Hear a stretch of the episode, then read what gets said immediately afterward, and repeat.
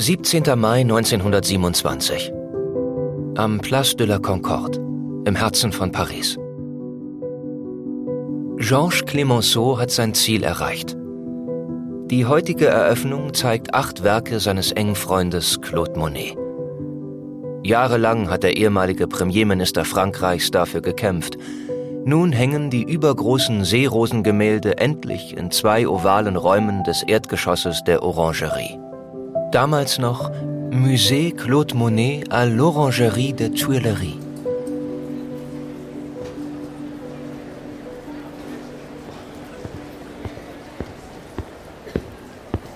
Einer der Gäste tritt an Clemenceau heran.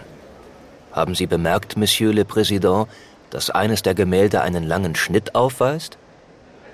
Clemenceau ist nicht überrascht. Tatsächlich haben bereits mehrere Besucher des ersten Raumes eine auffällige Narbe auf einer der Leinwände entdeckt. Auf der rechten Seite des Gemäldes Matin, Morgen. Clemenceau tritt an das Gemälde heran. Sie stammt von einem Messerstich. Clemenceau erklärt weiter, Monet griff seine Leinwände häufig an, wenn er wütend wurde. Es war eine enorme körperliche Wut, die in ihm aufstieg. Immer dann, wenn er mit seinem Werk unzufrieden war. Er war mit sich selbst genauso brutal wie mit seinen Bildern. Die letzten Jahre seines Lebens verbringt Monet zurückgezogen in seinem Garten in Giverny. Seine Selbstkritik und Zerstörung kennt keine Grenzen. Während seines Schaffens wird er über 500 Gemälde nach Fertigstellung ruinieren.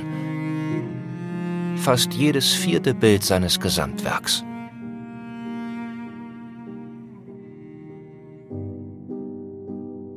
Monet ist um die Jahrhundertwende zu einem der größten Maler Frankreichs aufgestiegen. Es war ein langer, harter und entbehrungsreicher Weg. Aber jetzt hat er endlich das, was er sich in jungen Jahren so sehr wünschte. Geld. Am Ziel seiner Träume und in seinem Garten Eden in Giverny ist er kurz davor, unsterblich zu werden. Es gibt aber eine Person, die das alles verhindern könnte.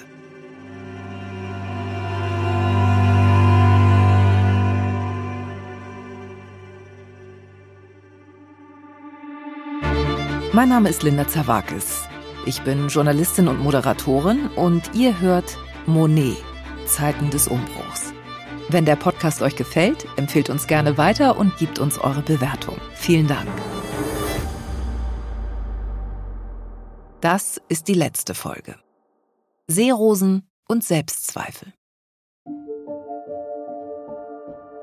Monet war für mich immer ein Typ, der vor allem von einer Sache überzeugt war sich selbst.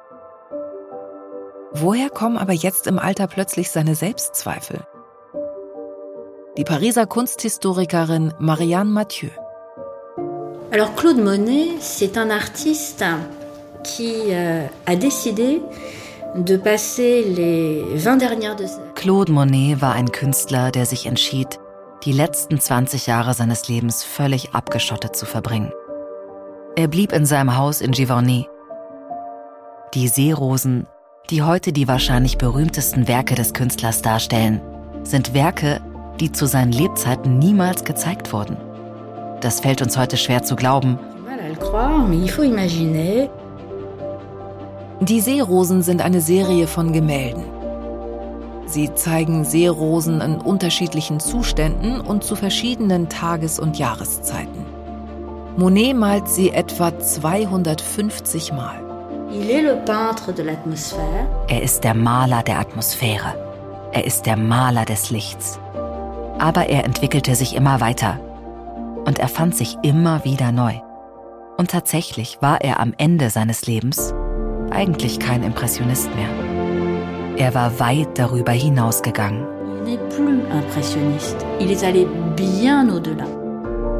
Monet wollte vor allem eines, den unmittelbaren Augenblick und die absolute Atmosphäre einfangen. Er überließ nichts dem Zufall.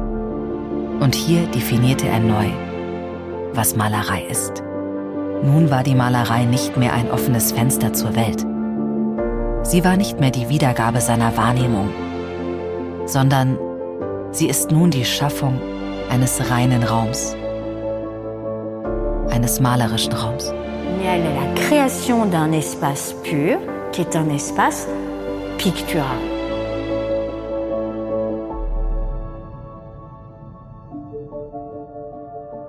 Ein rein malerischer Raum. Also ein Raum, der kaum noch etwas mit der Außenwelt zu tun hat. Warum wurde ausgerechnet der Garten von Monet für die Kunstgeschichte so wichtig? Was ist dort passiert? Monet studiert im hohen Alter Pflanzen, Maltechniken und Farben. Er analysiert seine Werke genau, fertigt sogar einen eigenen Lack speziell nur dafür an, seine Seerosen zu malen. Doch wenn er in den Garten geht und die Seerosen auf dem Teich betrachtet, hat er plötzlich das Gefühl zu scheitern.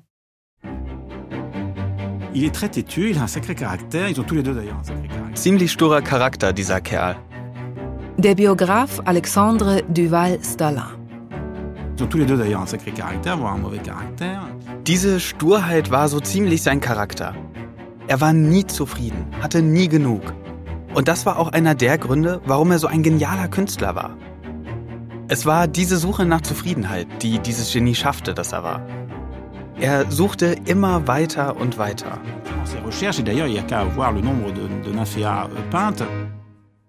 Doch genau das könnte ihm bald nicht mehr möglich sein. Seine Augen machen ihm zu schaffen. Schon einmal wäre Monet ja fast erblindet. Damals war vor allem Stress die Ursache, jetzt ist es das Alter. Sein Freund Clemenceau rät ihm, sich operieren zu lassen. Monet euh. Man muss wissen, dass Claude Monet zu diesem Zeitpunkt unter grauem Star litt und deshalb keine Farben mehr sehen konnte. Und das war ein echtes Problem. Stellen Sie sich vor, das war ein Maler, der Farben so sehr liebte. Clemenceau, der ursprünglich Arzt war, riet ihm, sich operieren zu lassen. Das Problem war nur, dass es damals noch keine Vollnarkose gab und solche Operationen deshalb sehr unangenehm waren. Wie sein Auge war auch der ganze Mensch Monet. Schrieb Georges Clemenceau in seinen Betrachtungen und Erinnerungen an seinen Malerfreund. Und weiter? Eine auf die allerzartesten Reize mit Leichtigkeit ansprechende Netzhaut lenkte alle Sinnesempfindungen für die Spiele höchster Harmonie, in der wir eine Deutung der allumfassenden Wechselbeziehungen finden. Dieses Phänomen ist wahrscheinlich die erste Eigenschaft aller Meister der Malerei. Monet verblüfft uns, dass sich ihr alle Regungen des Lebens unterordnen. Würde mit dem Augenlicht von Monet also auch Monet vergehen? Clemenceau schafft es, seinen Freund von der Operation zu überzeugen. Was war es, was diese beiden Männer miteinander verbindet?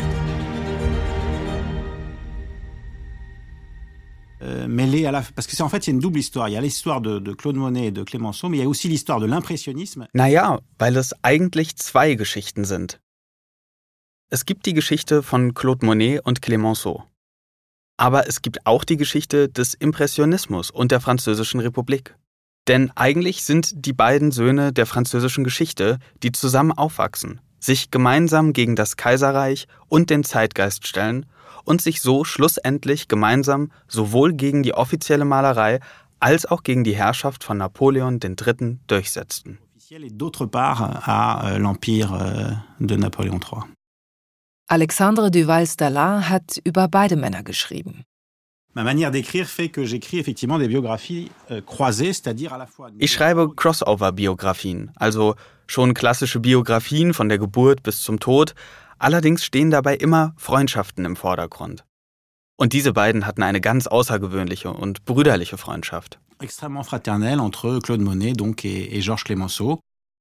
Clemenceau arbeitete als Journalist, wurde später Ministerpräsident und Kriegsminister Frankreichs. Gerade hat er die Deutschen besiegt.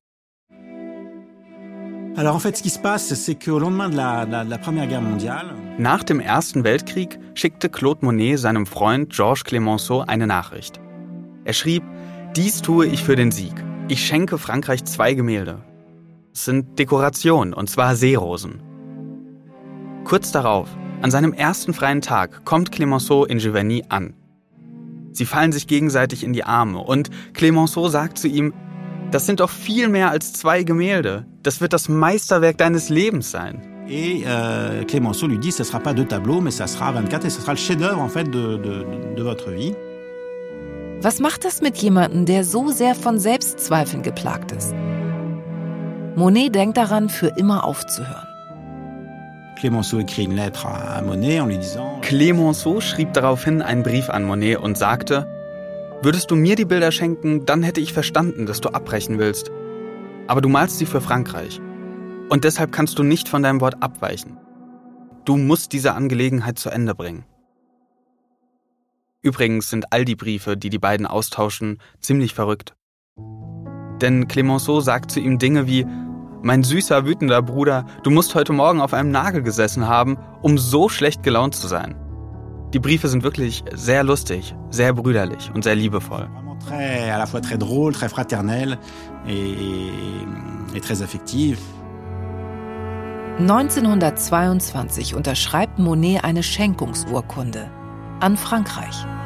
Claude Monet va terminer en fait les Nymphéas. Claude Monet stellte die Seerosen fertig, ohne sie zu Lebzeiten ausstellen zu wollen. Die Öffentlichkeit bekam sie erst nach seinem Tod zu Gesicht.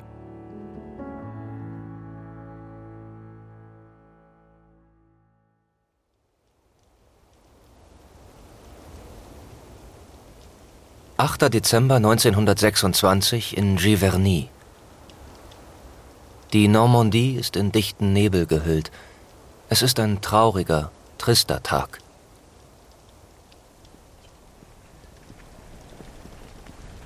Ein Trauerzug zieht durch die Gemeinde, angeführt vom Bürgermeister. Viele Menschen sind aus ganz Frankreich angereist, mit dem Automobil oder der Eisenbahn. Nur für diesen Moment. Sie nehmen Abschied vom größten Künstler ihrer Zeit, von Claude Monet. Drei Tage zuvor starb er an einer Lungenkrankheit.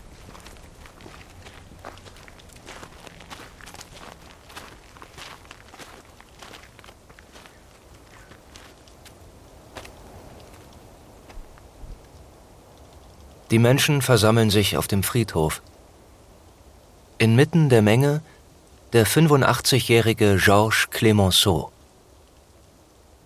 Er blickt auf den Sarg und hat Tränen in den Augen. Der Sarg ist in ein schwarzes Tuch gehüllt. Daneben die Grube, aus der noch heute Morgen die gefrorene Erde ausgehoben wurde.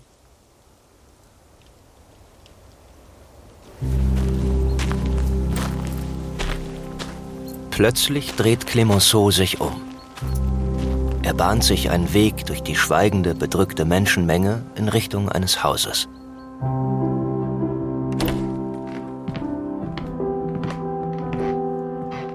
Der Mann tritt durch die Tür und geht in die Küche. Ruckartig reißt er die Gardine von einem der Fenster.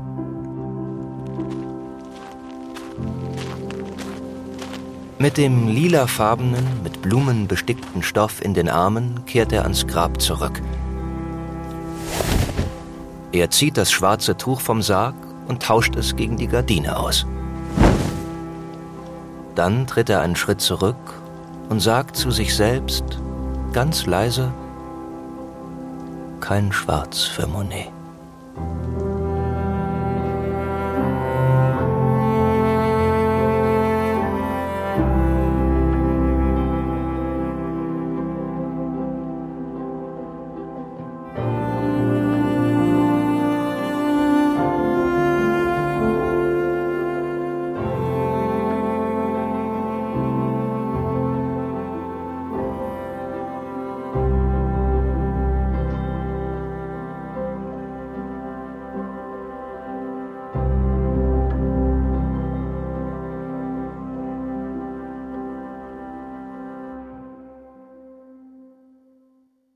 Monet s'éteint le 5 décembre 1926. Am 5. Dezember 1926 verstarb er. Das Erste, was sein Sohn Michel danach tat, war Monets Versprechen einzulösen und dem französischen Staat die Orangeriebilder zu übergeben. Sie wurden im Februar 1927 geliefert und die Orangerie im Mai 1927 eingeweiht. Et sont inaugurés en mai 1927. Damals ahnten nur wenige Menschen, welches Erbe Monet wirklich hinterlassen hat. Und dass dieser Ort auch jetzt, knapp 100 Jahre später, noch von großer Bedeutung ist. Das Büro von Alexandre Duval Stallard liegt nicht zufällig sehr nah an der Orangerie, dem Ort, an dem Monets Seerosen hängen. Je passe régulièrement devant et c'est toujours pour moi. À un moment, il y a eu un, des, des, des, manifestations à Paris. Et, euh ich gehe regelmäßig daran vorbei und es ist immer wieder schön. Es gab einmal in Paris Unruhen und es wurde befürchtet, dass die Orangerie brennt. Mein erster Reflex war, sofort nachzusehen. Es war spät, 22 Uhr, aber ich lief sofort hin. Ich wollte sehen, was los war. Zum Glück gab es kein Feuer. Aber ja, ich spüre eine emotionale Verbindung zu dem Ort.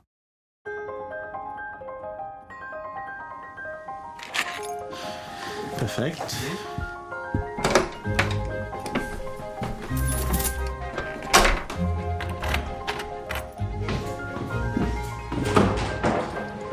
Okay, let's go. Bah, en fait, ce qui est assez amusant avec l'orangerie, c'est qu'elle est entourée de bruit. Eigentlich ist das ziemlich lustig mit der Orangerie, dass sie von so viel Lärm umgeben ist. Da ist ja gleich der Place de la Concorde, der sehr laut ist. Und dann stehen da die ganzen Autos herum. Auf der anderen Seite gibt es die Rue de Rivoli, auf der heute nur noch Fahrräder und Fußgänger erlaubt sind. Das war damals aber fast wie eine Autobahn. Man war also wirklich von viel Lärm umgeben. Und die Orangerie wirkte etwas fremd in dieser Umgebung. Aber in Wirklichkeit war sie eine Oase des Friedens. Ganz allein. Et tous ces boulevards, et ces quais, mais en réalité, elle est euh, dans son havre de paix toute seule.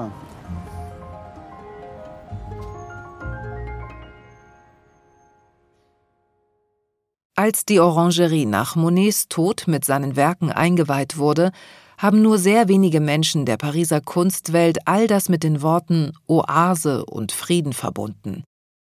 Denn die Grand Décoration, sein großes Wandgemälde, sorgt für einen riesigen Skandal. Marianne Mathieu. On considère que c'est de la raclure de palette, que c'est du papier peint. Man betrachtete sie als Späne, als Tapete. Die Kritik war genauso heftig wie die, die er 1874 für Impressionen Sonnenaufgang einstecken musste, damals bei der ersten Impressionistenausstellung. Und so kehrte dieses Gemälde ins Fegefeuer der Kunstgeschichte zurück. Alle Avantgardisten sagten zu der Zeit, dass es sich um einen ästhetischen Selbstmord und eine künstlerische Sackgasse handelte. D'un suicide plastique et d'une impasse artistique. Auf dem Weg durch den Jardin des Tuileries, den Schlosspark mitten in Paris. Am einen Ende ist der Louvre und am anderen die Orangerie. Im einen hat Monet die alten Meister gemalt, im anderen hängen jetzt seine eigenen Meisterwerke. Balader dans le jardin des Tuileries la nuit, en fait, il n'y a, y a, personne. Donc, y a, et ces deux bâtiments sont là. Ja, und wenn man nachts durch diesen Park spaziert und hier eigentlich niemand mehr ist, diese beiden Gebäude, die sind da. Ein bisschen wie zwei verlassene Ozeandampfer, die mit unglaublichen Reichtümern gefüllt sind. Aus einer Welt von gestern haben sie doch etwas Zeitloses an sich. Ich wüsste nicht, wo die Seerosen sonst hätten sein können. Denn wenn sie zum Beispiel im Louvre gewesen wären und dort sogar in den Sälen, dann wären sie ein Werk von vielen gewesen. Die Orangerie ist aber für die Seerosen eine Art Schmuckkästchen. Sie ist ein Schmuckkästchen, ein wunderschönes Schmuckkästchen. Un écrin magnifique. Georges Clemenceau hat das möglich gemacht. Euh, Clémenceau euh, est persuadé qu'il faut pour euh, cette œuvre euh, un endroit unique. Clemenceau war davon überzeugt, dass es für dieses Werk einen einzigartigen Ort brauchte, seit er Monets Bilder in der Kathedrale von Rouen gesehen hatte. Als er Monet schließlich von der Schenkung überzeugen konnte, wusste er, jetzt ist der Moment. Dieser Maler ist ein Genie. ein Genie Frankreichs. Er hatte nun diesen unheimlich kostbaren Schatz und suchte die passende Truhe. Ist es Clemenceau zu verdanken, dass wir heute alle Monet noch kennen? Knapp 100 Jahre nach seinem Tod? Felix Krämer ist Kunsthistoriker und Generaldirektor vom Museum Kunstpalast Düsseldorf. Monet ist schon ein Markenname und es ist faszinierend, wie stark Monet als Name für den gesamten Impressionismus steht, dass er das alles überstrahlt. Heute ist Monet für viele der mit den Seerosen, der so schöne Bilder gemalt hat. Die Behauptung, dass Monet so ein Schönmaler ist und dass das Ganze so ein bisschen oberflächlich wäre, das ist ja eine Erfindung des 20. Jahrhunderts. In dieser Podcast-Serie haben wir gehört, welche Kämpfe Monet ausgetragen und welche Schicksalsschläge er erlitten hat. Wie er sich gegen die etablierte und konservative Kunstwelt und gegen seinen Vater behaupten musste. Wie er in Armut gelebt hat. Wie er sein Leben lang kompromisslos und radikal gewesen ist. Und trotzdem wird Monet jahrzehntelang vergessen. Warum? Ich glaube, hinzu kommt, dass Monets Radikalität auch darin begründet ist, dass er Kunsthistorikern wenig Futter gibt. Dass also Manet zum Beispiel nehmen oder Cézanne. Das ist ja so, so ein bisschen die Königsklasse. Da kann ich dann im Publikum sagen, okay, das geht auf die Figur zurück, das geht auf das Traktat zurück, weil ich kann Wissen preisgeben, was die anderen erstmal nicht haben. Bei Monet funktioniert das nicht. Bei Monet ist es so, dass Monet sich nicht an der Vergangenheit orientiert. Monet orientiert sich nur an der Gegenwart. Und das ist radikal. Wie sieht die Zukunft von Monet aus? Kann es passieren, dass er und seine Werke eines Tages wieder vergessen werden? Ein Teil von Monets Werken befindet sich heute im Museum Barberini in Potsdam. Europas größte Sammlung von Monets Werken außerhalb Frankreichs. Als Impressionen Sonnenaufgang zu Beginn im Museum Barberini in Potsdam ankam, fiel mir jemand auf. Eine Frau, die sich lange über das Bild beugt, jeden Zentimeter davon genauestens studiert. Also, mein Name ist Felicitas Klein. Ich bin Gemälderestauratorin und seit 2000 in Berlin selbstständig tätig mit eigenem Restaurierungsatelier. Ich arbeite seit 2017 mit der Eröffnung vom Museum Barberini für die Sammlung und auch für die Privatsammlung von Hasso Plattner als Restauratorin und betreue auch noch andere Museen, die keine festangestellten RestauratorInnen haben und arbeite für Privatsammlungen und ja, Menschen, die ein Kunstwerk haben, was zu restaurieren ist. Museen sind die Tresore, in denen wir die Kunstschätze der Vergangenheit sicher aufbewahren. Frau Klein kümmert sich darum, dass diese Schätze erhalten bleiben. Sie betreut und pflegt die Monets, Cézannes und Pissarros. Monet, das ist ein Besuchermagnet. Monet bedeutet Impressionismus. Monet malt und wir stehen direkt neben ihm, sehen, was er sieht. Die Restauratorin hat aber noch einen anderen Blick auf diese Gemälde. In seinem Schaffensprozess, wie er vorgegangen ist, wirklich eine ungeheure Genialität. Ich will das gar nicht so meinen, wie das vielleicht auch ein Kunsthistoriker sehen würde, sondern ich sehe zum Beispiel, dass er kaum Unterzeichnungen gemacht hat, weil er einfach offenbar das Bild schon im Kopf hatte. Also man muss sich vorstellen, er hat sich vor die Leinwand gesetzt und hat angefangen, Farben aufzutragen. Dieses Drauflosmalen ist heute das Fundament dessen, was wir als impressionistisch verstehen.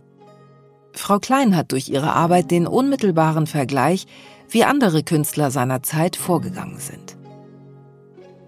Normalerweise ähm, etwas zögerlichere oder unsichere Künstler hätten eine genaue Vorzeichnung, Unterzeichnung auf die äh, Leinwand gemacht. Hat er nicht gemacht. Er hat mal grob irgendwas mit Kohle angelegt, aber ist dann gleich in die Vollen gegangen. Und das ist was, was mir wirklich fast bei all seinen Bildern auffällt und was mich sehr begeistert. Er ist ein herausragender Künstler und jetzt gar nicht nur mit kunsthistorischen Augen betrachtet, sondern mit meinen Restauratorinnen-Augen, weil auch die Bilder, wenn sie jetzt nicht extra beschädigt oder durch einen Unfall beschädigt wurden, sehr, sehr gut erhalten sind. Also die sind ja auch schon über 120 Jahre alt und noch älter. Und da gibt's andere Malerkollegen, die eben nicht so gut mit den Materialien umgegangen sind, auch nicht so gut eingekauft haben wie er, die viel schlechter erhalten sind.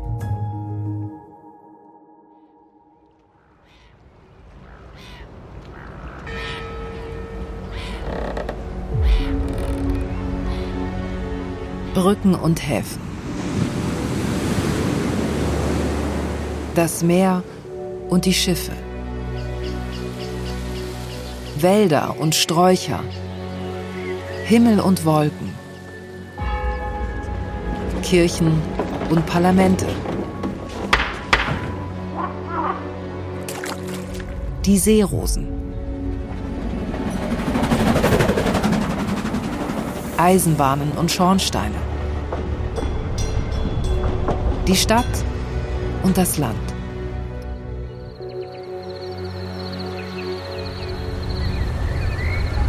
Sommer und Winter. Frühling und Herbst. Krieg und Frieden. Leben und Tod. Sieger und Besiegte. Menschen. Claude Monet erzählt uns von Zeiten des Umbruchs. Und wenn wir genau hinsehen, können wir erkennen, dass wir uns in seinen Geschichten und Tragödien spiegeln. Clemenceau zitiert auf den letzten Seiten seines Buches Monet mit diesen Worten. Ich habe weiter nichts getan, als das anzusehen, was die Welt mir gezeigt hat, um mit meinem Pinsel davon Zeugnis abzulegen. Ist das also nichts? Ihr Fehler ist, die Welt auf ihren Maßstab zurückführen zu wollen, während doch mit ihrer wachsenden Erkenntnis der Dinge auch ihre Selbsterkenntnis wächst. Lassen Sie uns Hand in Hand gegenseitig helfen, immer besser sehen zu lernen.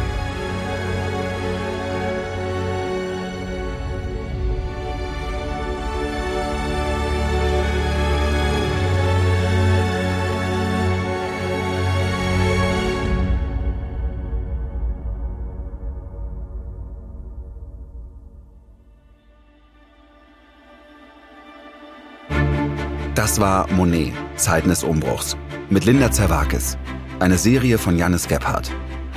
Executive Producer für das Museum Barberini, Caroline Stranz und Achim Klapp. Wissenschaftliche Unterstützung Ortrud Westheider und Daniel Zamani. Recherche Erwin Hitzler und Max Radestock. Mit Felicitas Klein, Felix Krämer, Marianne Mathieu, Lionel Pissarro, Paul Hayes-Tucker, Jakob Vogel und Ortrud Westheider. Die Interviews mit Lionel Pissarro und Richard Thompson hat Romy Strassenburg geführt.